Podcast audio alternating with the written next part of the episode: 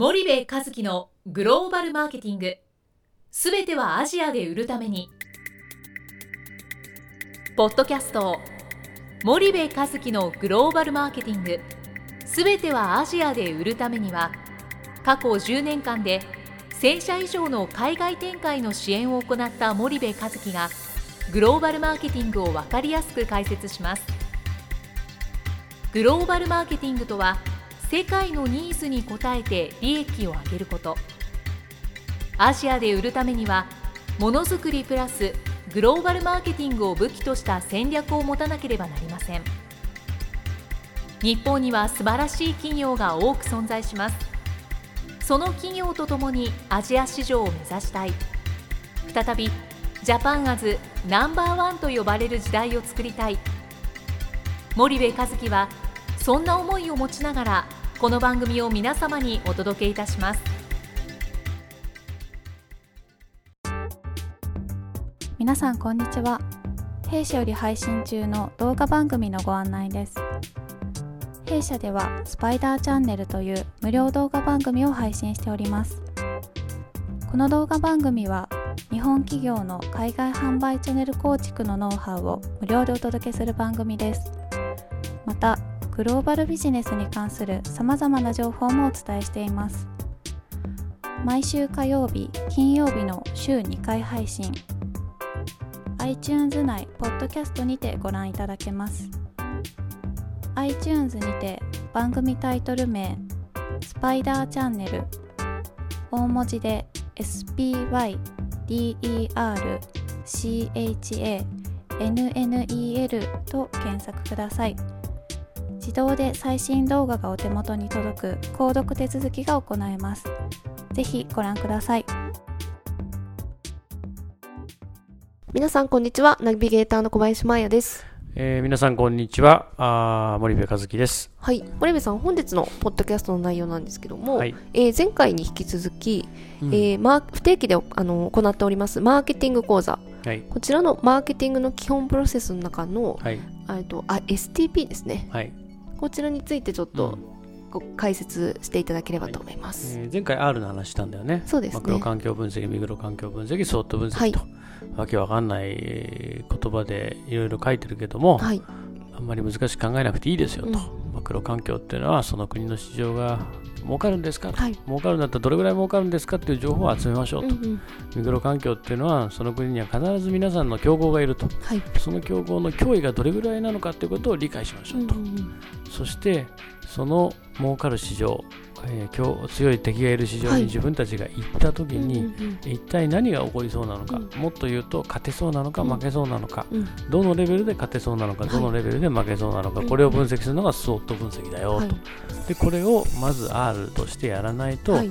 出る出ないの判断ができないよねっていう話だよね、まあ、まさにフィジビリティスタディなんですよね、うんで今日は、うん。R とは調査ということですね、うんうん。うん。で今日は STP をやると、セグメンテーション、ターゲティング、ポジショニングですよと。まあね、これもね、また参考書に書いてあるような難しい話を僕がここでしてもあんまり意味がないので、はい。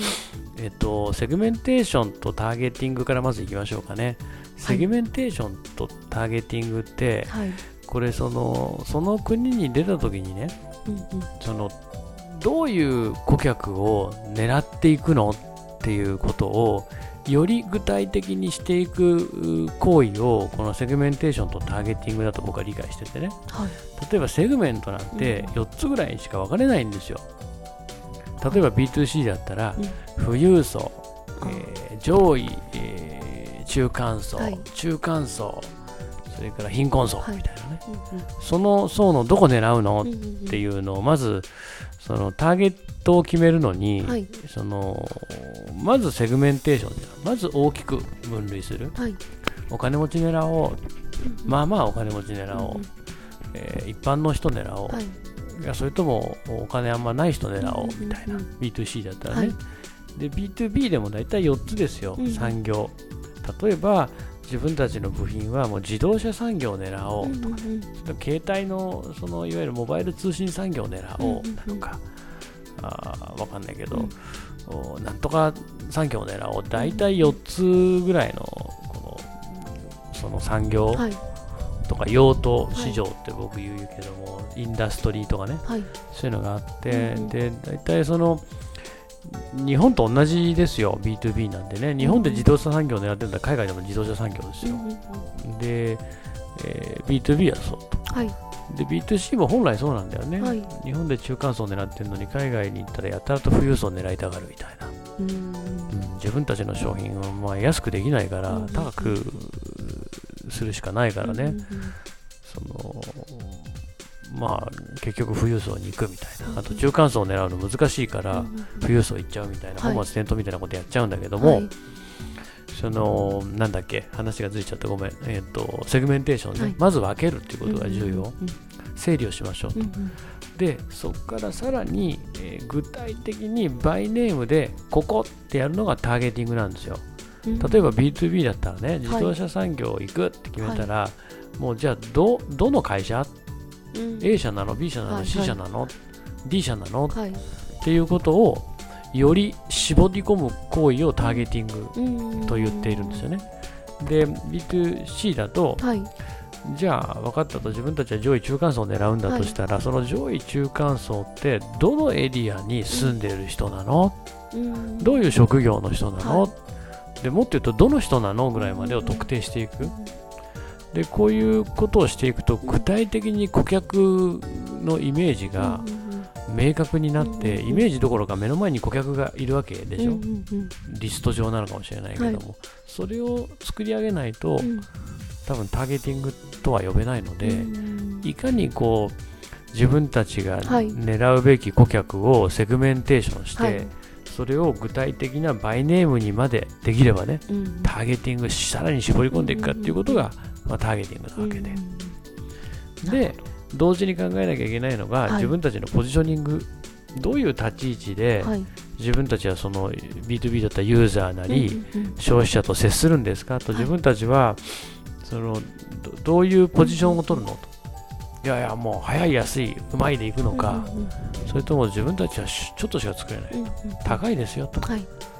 ただ最高品質のものを提供する、うんなのか分かんないよ。うんただ自分たちのポジショニングは何なのか、うんうん。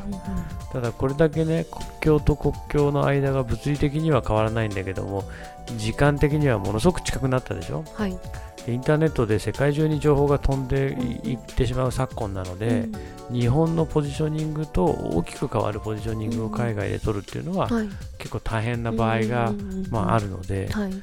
まあ、逆にそういうポジショニングを取って成功する場合もまあもちろんあるんだけども、はい。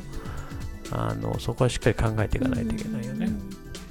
うん。なるほど。っていうのが STP うんです。うんだからそんなになんか難しいことをさうんうん考えなくて僕はあのいいと思うんですよ。でそこまで難しいことあの学者の先生はそうやって書いてるけどもね参考書に、うんうん。そんなの現実戦略でいこねくり回したって、なんかあのないもん。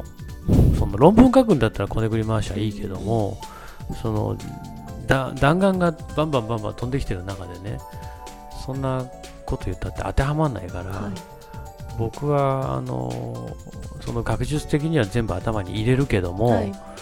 その実践上ではうんうんうん。もうちょっと柔らかく考えた方があのいいので、うんうんでまあ、あとね、一つ言うとね、ターゲティングのね、あのパターンがあるんですよね。その、えっと、まあ、単一セグメントに集中するパターンから、まあ、フルカバレッジでいくパターンで、まあ、はい。何かっていうと、まあ、大体そのプロダクトか、えっと、市場か、まあ、P, P かマーケットか、プロダクトの P ね、はい。マーケットの M で、うん。そのどどういうふうに攻めていくかっていうことを、はいあの考える必要があるんですよ。例えばね、すごく投資が最初からできるんだったら、はい。もうすべてのプロダクト、自分たちが3分野のプロダクトを持ってたら、3分野のプロダクトをはい。3市場にうん。ドーンと投入するっていうのははい。フルカバレッジ。けどなかなかそんなことはできないので、やっぱりね、この業このプロダクトをうん。このマーケットにまずは一点突破で、でそこから徐々に市場を広げていくっていうことをしないと、うん。なかなか海外って成功しないので、はい。やっぱ一点突破が僕はターゲティングする上ではすごく重要。うん。うん。そのどれもこれも一気にっていうんではなくて、はい。まずじゃあこのインダストリーにこの商品で一点突破すると。うんうんでその一点突破で成功ケース作ればですね、はい。あのまた次の商品をこの市場にっていうことができるのでね、はい。成功のケースモデルがあの出来上がるので、はいあのそんな風に僕はやっていった方がいいんじゃないかなと思いますけどもね、負け負けって思ってる？もう時間？そろそろですね。うんはい。はいじゃあ本日はマーケティングの基本プロセスのうん STP ですね、うんセグメンテーション、ターゲティング、ポジショニングについてお話しいただきました。はい、はい。じゃあ次回も引き続き森部さんよろしくお願いいたします。はい、よろしくお願いします。じゃあ本日はここまでにいたします。はいリスナーの皆様ありがとうございました。はい、ありがとうございました。本日のポッドキャストはいかがでしたか？番組では森部和樹への質問をお待ちしております。ご質問は podcast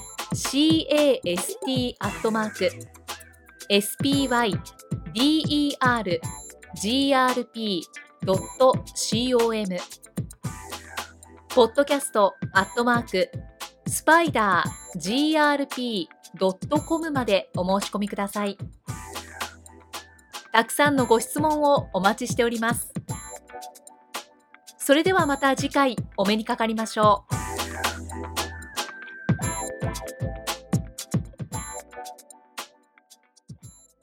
森部和樹のグローバルマーケティング。この番組はスパイダーグループの提供によりお送りしました。